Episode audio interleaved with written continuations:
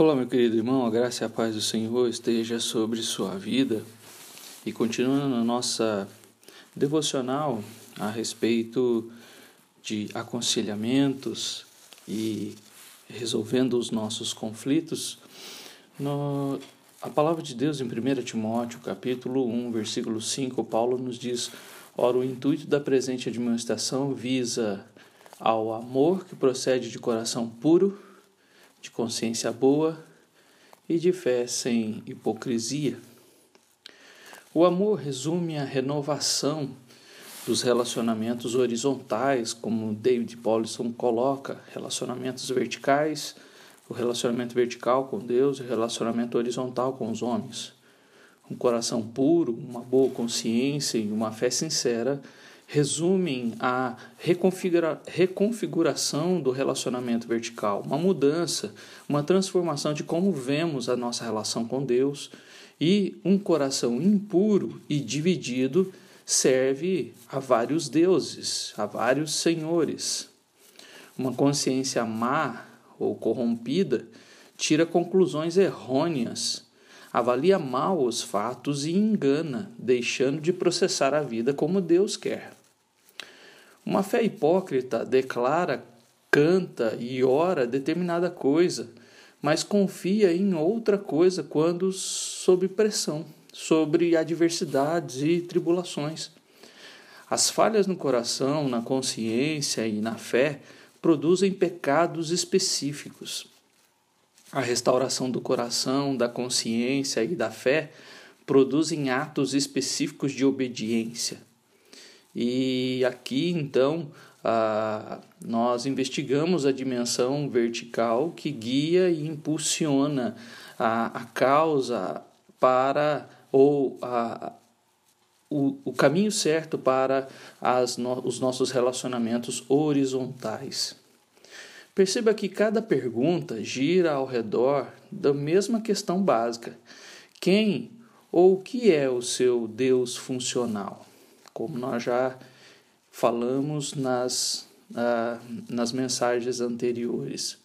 Muitas perguntas simplesmente derivam dos verbos que estabelecem nossos relacionamentos com Deus: amar, confiar, temer, esperar, buscar, obedecer, refugiar-se e assim por diante. Cada verbo traz uma lâmpada para nos guiar àquele que é o caminho, a verdade e a vida, Jesus. Mas cada verbo pode ser transformado também em uma pergunta, erguendo um espelho para nos mostrar em que estamos errados. Cada pergunta produz a mesma pergunta essencial. Em situações específicas, tempos, lugares e pessoas diferentes, uma ou outra pergunta pode ser mais apropriada e útil Maneiras diferentes de formular as perguntas sobre motivação podem despertar pessoas diferentes. As, as perguntas que nós vamos trabalhar nas próximas uh, devocionais uh, são perguntas por quê, formuladas de modo concreto, como perguntas o que. Elas podem ajudá-los a perceber o que determina a direção da vida de uma pessoa você não pode ver o que está no coração de outra pessoa, ou talvez no seu, uh, mas você pode fazer perguntas inteligentes do tipo: por que você está irado? Por que você manipula outros? Por que você está ansioso nessa situação? Por que você tem um problema de cobiça em determinado momento? Por que você bebe em excesso? A Bíblia, a palavra penetrante, iluminadora daquele que sonda os corações, está preocupada em mergulhar abaixo dos comportamentos e emoções para revelar as motivações e nos expor perante Deus. Quando ficamos convictos dos enganos específicos que alimentam as nossas mentes, a reorientação das motivações por meio da graça do Evangelho costuma ser o passo seguinte. Essas pessoas podem ser aproveitadas, essas perguntas podem ser aproveitadas de várias maneiras. Cada uma delas pode ser usada como lente microscópica para dissecar detalhes de um acontecimento específico da vida da pessoa. Ou pode ser usado como lente panorâmica para fornecer uma visão ampla e lançar luz em hábitos recorrentes que caracterizam várias facetas da vida da pessoa.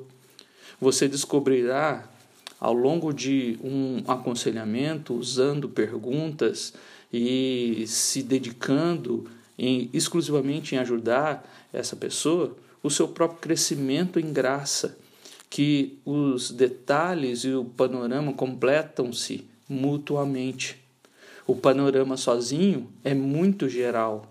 A mudança acontece em coisas específicas. Os detalhes isolados parecem triviais. O panorama dá um significado amplo aos detalhes pequenos.